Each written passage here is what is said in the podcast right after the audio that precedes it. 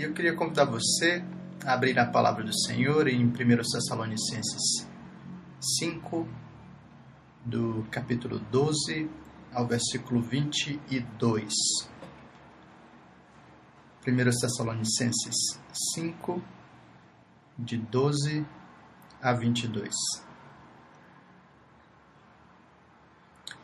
E assim nos diz a palavra do Senhor em 1 Tessalonicenses 5, de 12 a 22.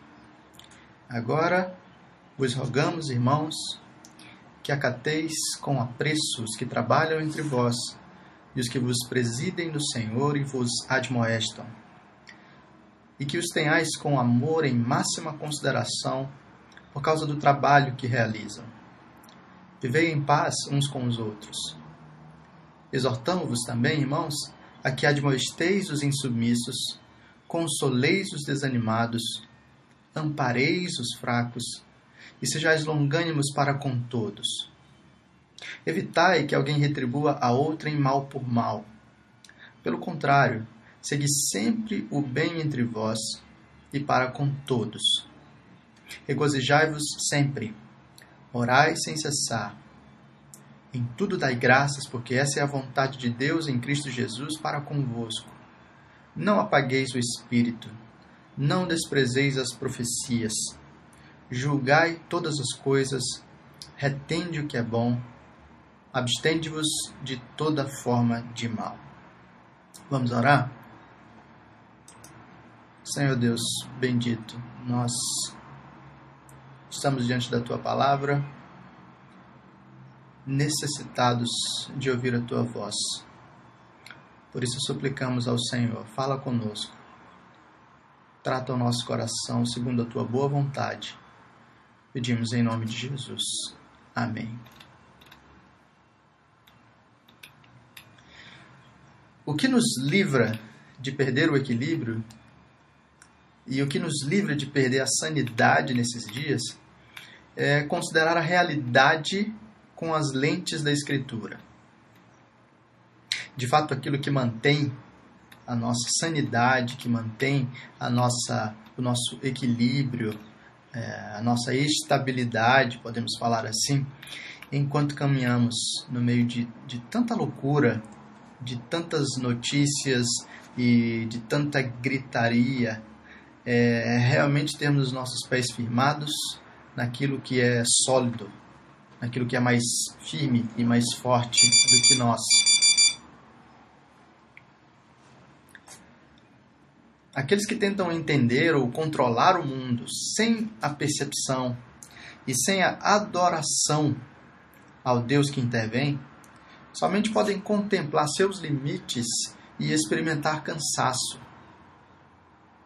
Aqueles que estão tentando é, segurar a, a, própria onda aqueles que estão tentando se manter firmes em, em, em bases pessoais, sem fundamentalmente olhar para o Senhor e depender do Senhor, começam a afundar na sua própria instabilidade, no seu próprio cansaço, começam a perceber que a sua fraqueza e a sua impotência diante de um mundo que não se rende ao nosso controle, acabam por se tornar fardos grandes demais. Mas Deus nos tem chamado para algo diferente. E nesses dias nós temos sido encorajados pelo Senhor a manter a paz, a manter o equilíbrio, a manter a saúde e a sanidade. Enquanto nós acompanhamos os diálogos de Jó com seus amigos, enquanto nós acompanhamos as meditações nos Salmos, e enquanto nós recebemos do Senhor uma visão para esses tempos de crise. Nessa visão, nós temos sido instruídos sobre as diferentes formas de enxergar a realidade. Por exemplo, algumas semanas nós vimos o Salmo 46, e o Salmo 46 nos apontou para uma maneira de observar o próprio Deus. Ele é o nosso refúgio e fortaleza. No último domingo, nós vimos uma maneira de observar a nós mesmos em Tiago 4, de 13 a 17, nós fomos lembrados que nós somos pó e que por isso a resposta mais adequada é de abraçarmos a nossa vulnerabilidade, dependendo, esperando e confiando no Senhor. Nós podemos olhar para a realidade enquanto consideramos a nossa fraqueza. Podemos olhar para a realidade com esperança, considerando o Senhor. E hoje nós veremos como é que Deus nos ajuda a observar a igreja em seu serviço. Observamos o Senhor, observamos a nós mesmos e agora observamos a igreja na experiência e na dinâmica do serviço mútuo. Esse é um tempo importante para nós renovarmos a nossa percepção da igreja e do seu ministério.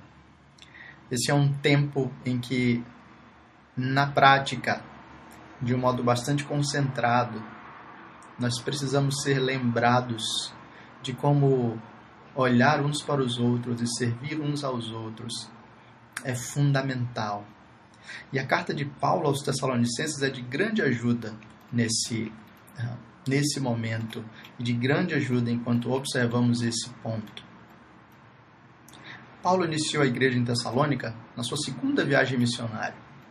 Então é provável que ele tenha iniciado a igreja no ano 50 depois de Cristo. Muitos judeus e gentios foram convertidos ouvindo a pregação do apóstolo, mas não demorou até que outros judeus organizassem um motim para prender o apóstolo Paulo naquela cidade. E por isso, diante da perseguição, Paulo precisou fugir para Bereia e depois seguiu para Atenas e então Corinto. Isso está descrito lá em Atos 17 e 18. E Paulo ficou um ano e seis meses em Corinto, como Atos 18 nos diz. Mas ainda em Atenas, antes de chegar em Corinto, Paulo já ficou preocupado com a igreja em Tessalônica. Era uma igreja nova, que estava experimentando grande tensão, oposição, perseguição, e por isso Paulo envia Timóteo para acompanhar aquela igreja, para pastorear aquela igreja, para fortalecer aquela igreja. E agora, algum tempo depois, provavelmente algo em torno de um ano, Timóteo vai até Corinto para encontrar o apóstolo Paulo e levar para ele notícias da igreja de Tessalônica.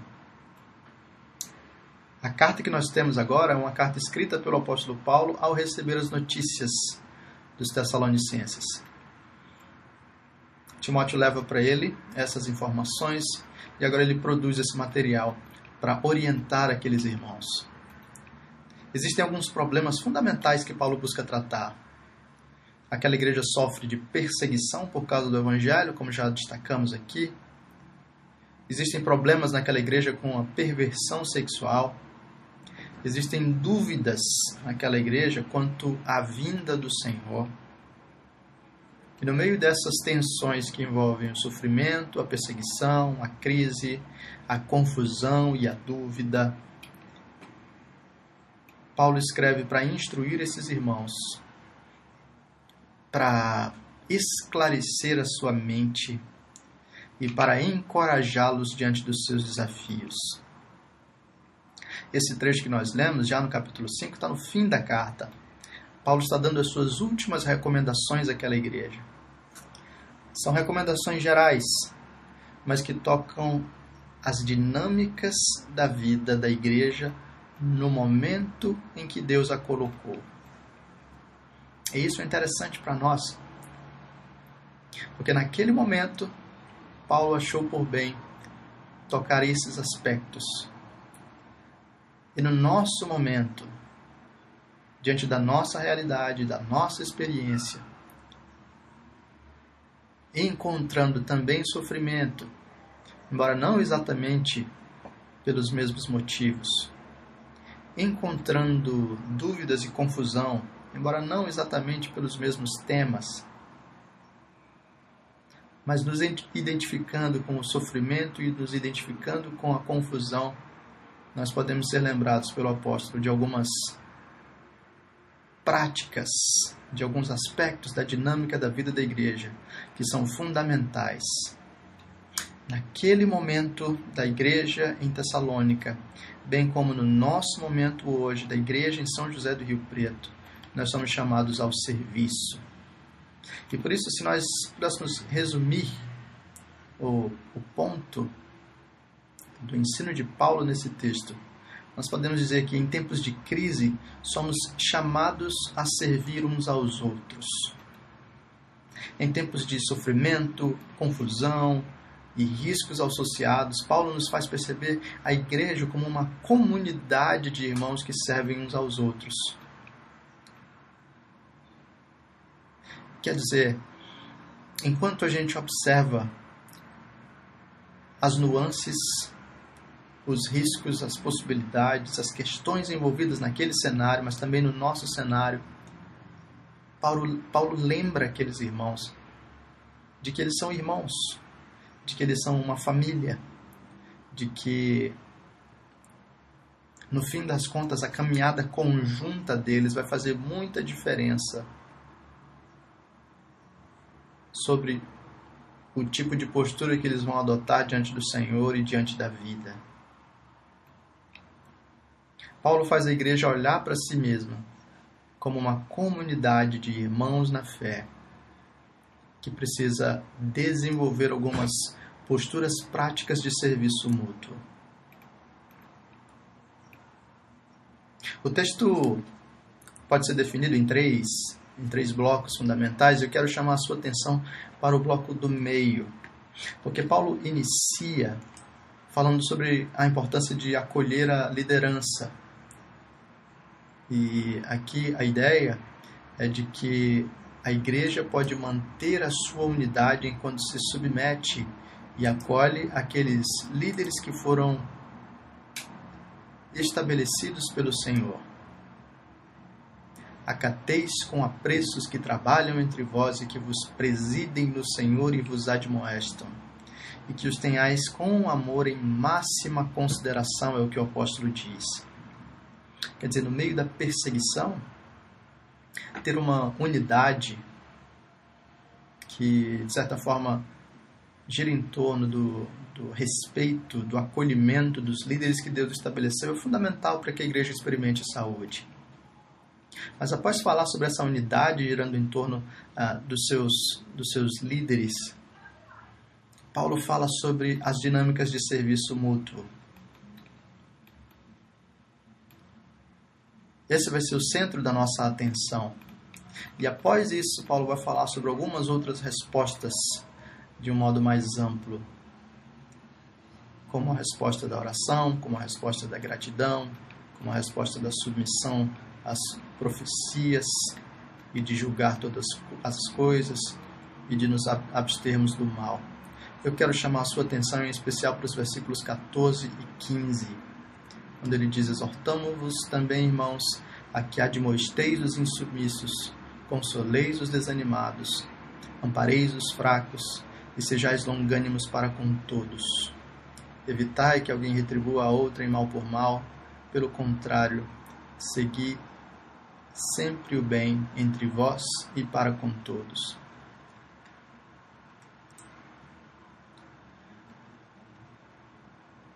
De modo especial, Paulo nos faz perceber figuras diferentes na igreja. Ele nos faz perceber alguns, não apenas pessoas, como perfis que deveriam ser considerados por nós para que nós efetivamente possamos servir uns aos outros diante das necessidades e dos dilemas que são levantados em períodos especiais como esse de ah, contágio, de riscos, de ansiedade, medo e de alguma espécie de desordem em termos mentais e espirituais. Paulo nos faz perceber que existem pessoas que respondem de modos distintos e que, por causa dessas respostas peculiares, deveriam ser consideradas, amadas e servidas em suas necessidades próprias. Paulo nos convida a perceber a singularidade dos diferentes aspectos das diferentes posturas que os nossos irmãos adotam e então nos aproximar amorosamente desses irmãos. Paulo nos faz pensar sobre quatro posturas que nós deveríamos considerar e as quais nós deveríamos responder. Primeiro, ele fala, nos dizendo que devemos admoestar os insubmissos. O que, é isso? Esse é o primeiro grupo de pessoas que Paulo aponta. Os insubmissos, e a palavra aqui implica pessoas que estão caminhando sem ordem. Os insubmissos são aqueles que, em períodos de crise ou em períodos de dúvida, se levantam contra a autoridade estabelecida, rejeitam as orientações não se submetem ao pastoreio e querem fazer de si lei para si mesmas. São pessoas que, nos tempos de maior instabilidade, podem fazer oposição, se entregar ao pecado, podem desprezar a vida em comunidade. São pessoas que podem simplesmente se rebelar contra o Senhor e decidir viver na base das suas preferências pessoais. São pessoas que, agindo na base do seu temor, se entregam ao desespero, não simplesmente de um modo histriônico, exagerado, mas talvez de um modo cínico, que diga: ah, quer saber, não, não vale a pena, eu vou viver por minha própria conta. Mas o que Paulo nos diz é que esses irmãos devem ser admoestados. Esses irmãos devem ser confrontados em amor, alertados em amor, advertidos em amor. Enquanto esses irmãos poderiam levantar contendas, fazer fofocas,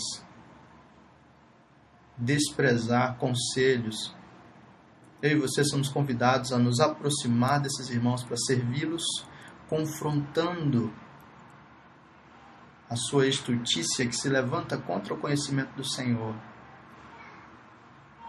e convocando esses irmãos ao arrependimento, fazendo isso com um coração amoroso, para que esses irmãos, enquanto são confrontados nos seus próprios erros, sejam convidados a experimentar o acolhimento da igreja.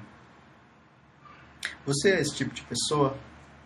Esses dias o seu coração está se endurecendo e você está se rebelando contra Deus, rebelando contra os seus irmãos, rebelando contra a sua igreja.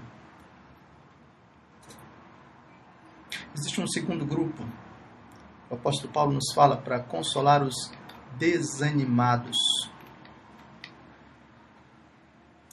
E agora, nesse segundo perfil de pessoas, Paulo nos aponta para a realidade de que no meio das dificuldades, seja uma perseguição ou uma pandemia, algumas pessoas tenderão a olhar para as coisas de um modo excessivamente negativo. Elas perderão o ânimo.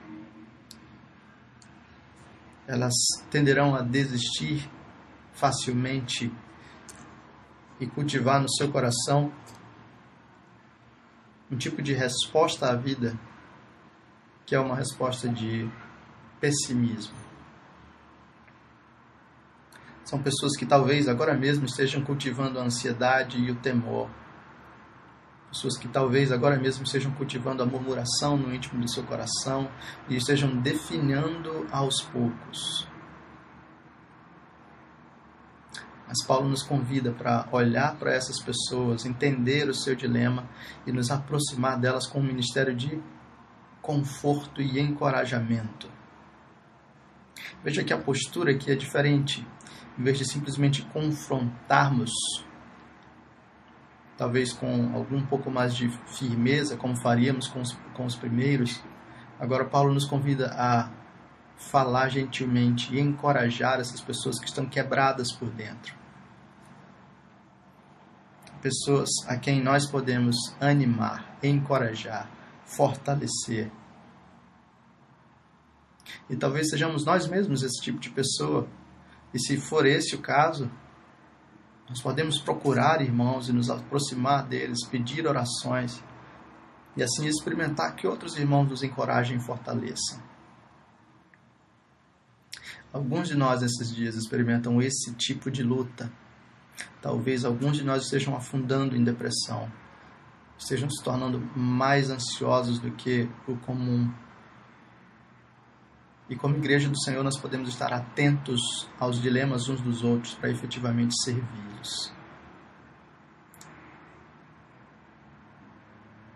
Você está atento às lutas dos seus irmãos? Paulo nos faz considerar um terceiro grupo.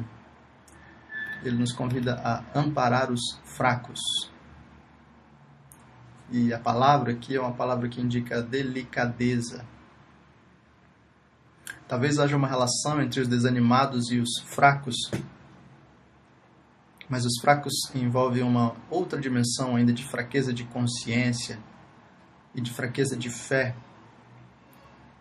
Esses são irmãos que não apenas ah, precisam de encorajamento, como o grupo acima, mas são irmãos que precisam de amparo para que não caiam. Nesse grupo estão aquelas pessoas que ah, iniciaram há pouco a sua caminhada com Deus e ainda não têm tanta firmeza, uma base doutrinária, ainda não têm tanto conhecimento do Senhor e da Sua palavra. Irmãos que podem ser tomados pelas dúvidas e pela confusão e podem ser guiados ao desespero, desistindo assim do Senhor. Mas o apóstolo Paulo nos convida para olhar uns para os outros e amparar os fracos, servindo de suporte para com aqueles irmãos que agora experimentam crises de fé.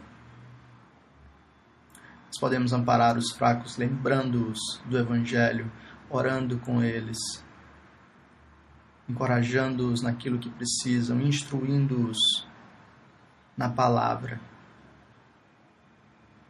Nós podemos ouvir as suas dúvidas, a sua confusão. E podemos ajudá-los naquilo que eles necessitam. Amparar os fracos implica uma postura de entrega para que nós sejamos suporte àqueles que agora estão cambaleando.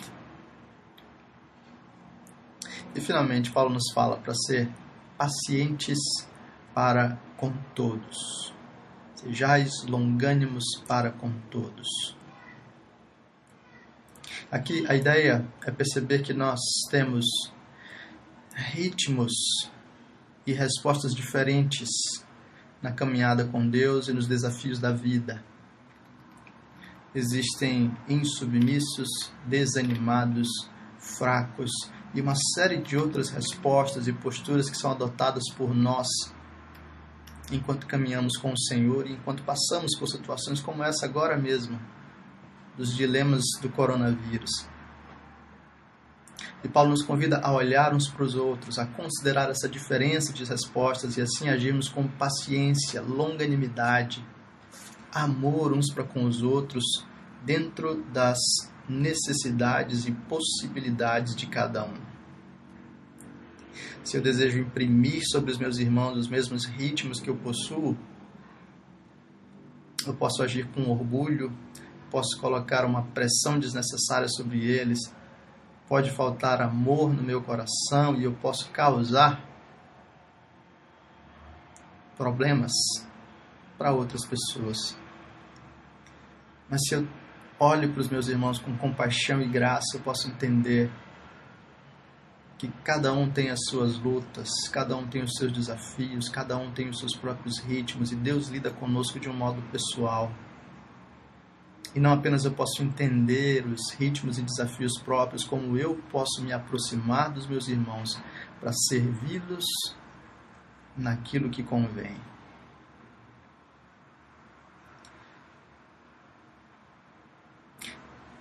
Então, enquanto nós ouvimos a recomendação do apóstolo, irmãos, eu quero convidar você a pensar nas formas de transformar isso em ações concretas. Nesse tempo de distanciamento social, nós não podemos nos encontrar. Mas, embora esse seja o tempo em que não podemos nos encontrar presencialmente, esse é o tempo de maior facilidade para nós nos encontrarmos virtualmente. Você pode ligar para os seus irmãos para saber como estão. Você pode enviar mensagens de WhatsApp. Você pode enviar e-mails. Você pode fazer videoconferências. Você pode mandar mensagens de áudio. Você pode compartilhar fotos. Você pode fazer tantas coisas de aproximação que seriam inimagináveis para gerações anteriores a nós. E todas essas coisas são possibilidades reais para que eu e você possamos saber onde os nossos irmãos estão e assim servi-los exatamente nesse lugar. Alguns dos nossos irmãos podem estar agora assumindo as posturas de insubmissão e Deus nos chama para servi-los, admoestando-os. Alguns dos nossos irmãos podem estar assumindo a postura de desanimados e Deus nos chama para encorajá-los. Alguns dos nossos irmãos podem estar na postura dos fracos e Deus nos chama para ampará-los. Por isso eu quero convidar você a fazer o compromisso de ter um contato com os seus irmãos diário. Definir uma, duas ou três pessoas do seu GIS, do seu pequeno grupo, do ministério que você lidera, da sua sociedade, seja o MP, seja SAF, seja UPA. Fazer contato com essas pessoas para saber como elas estão, para compartilhar e solicitar pedidos de oração, para compartilhar versículos bíblicos e textos edificantes. Aproxime-se dos seus irmãos e sirva-os. Nós somos igreja do Senhor, convocada pelo Senhor para amar uns aos outros e servir uns aos outros. E nós fazemos isso porque olhamos para o nosso Senhor Jesus, aquele que corrigiu os insubmissos, aquele que confortou os desanimados, aquele que amparou e ampara até hoje os fracos, aquele que intercede por nós diante do Pai. Vamos orar? Senhor Deus bendito, nós queremos suplicar a tua graça sobre a nossa igreja, sobre a nossa vida, para que nesse tempo de desafios nós possamos caminhar de um modo fiel, servindo uns aos outros, segundo o teu chamado. Abençoa, para que aqueles dentre nós que agora agem como insubmissos sejam quebrantados pelo Senhor, para que aqueles que dentre nós agem como é, desanimados sejam encorajados pelo Senhor e para que aqueles dentre nós que são fracos e cambaleiam sejam amparados pelo Senhor. Dá-nos a tua graça, nós dependemos de ti. Em nome de Jesus. Amém.